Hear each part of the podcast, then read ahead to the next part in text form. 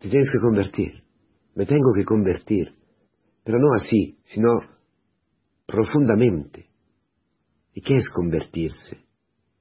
Conviértete, conviértete, conviértete. Escuchamos mil veces esta palabra y nos hemos convertido. Yo me he convertido. Eh, parece tonterías, pero bueno, sí, me he convertido, ¿no? O he empezado a convertirme. En el fondo, en el fondo, muchos de nosotros pensamos así. Mirando atrás, probablemente eh, podemos ver que nuestra vida, eh, por algunos aspectos, está mejor que antes. Eh, en el fondo, atribuimos, atribuimos esto a, a nuestra conversión. Claro, al amor, a la fidelidad, a la obra de Dios. Pero que nosotros le hemos dejado hacer, no sé si me entendéis. Hoy conviértete. Hoy conviértete, dice, eh, dicen los padres del desierto, ¿no? Hemos escuchado esto también muchas veces. Hoy conviértete. Cada mañana brota un agua desde el corazón del cristiano que le dice, hoy, hoy conviértete. Si hoy escuchas su voz, no endurezcas, no endurezcas tu corazón, no lo endurezcas. ¿Cómo es posible? Me puedo convertir.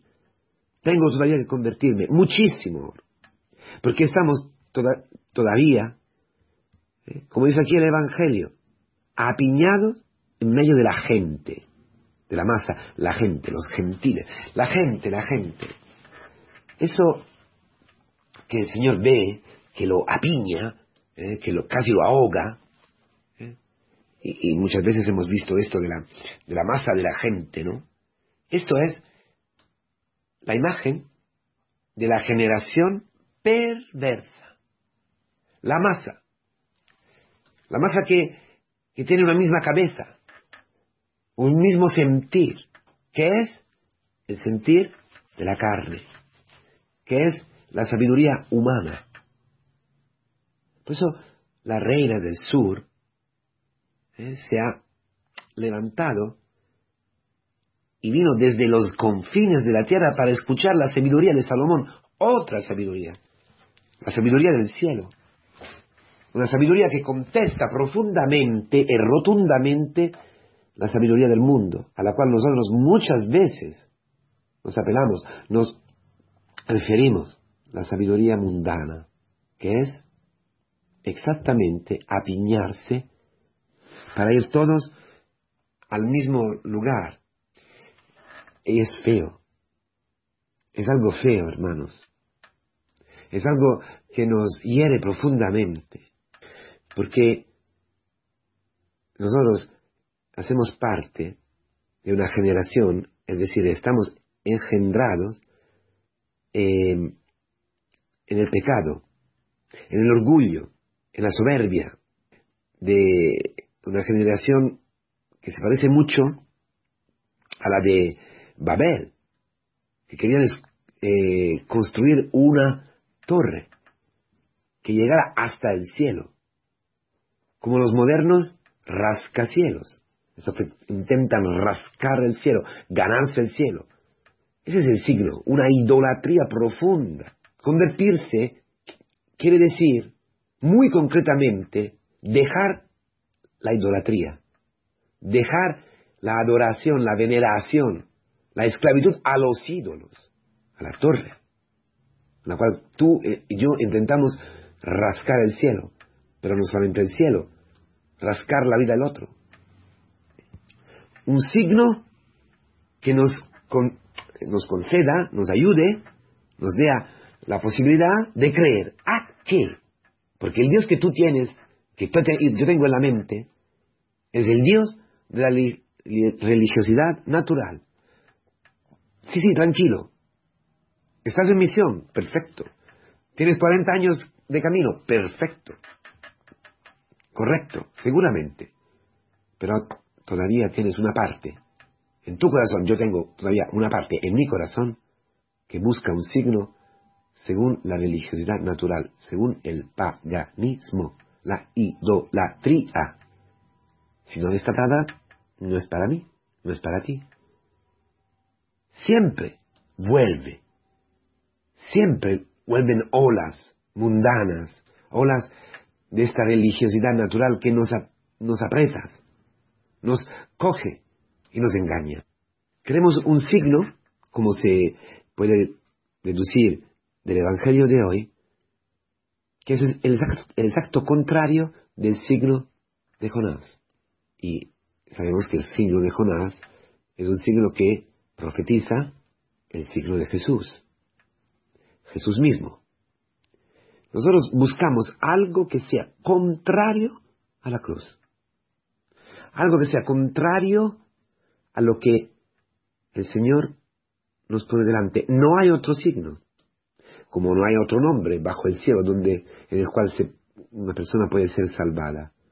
Sin embargo, nosotros buscamos otros nombres, buscamos otros signos, buscamos signos que nos quiten de medio la cruz. Por eso es una generación perversa, una generación que con sus propias fuerzas, con sus propios criterios, se hacen a menudo Dios. Sí, esto es la catequesis que recibimos muchas veces, que hemos recibido, pero esta es para ti y para mí hoy, hoy. Hace, mírate bien, mira bien a una cruz.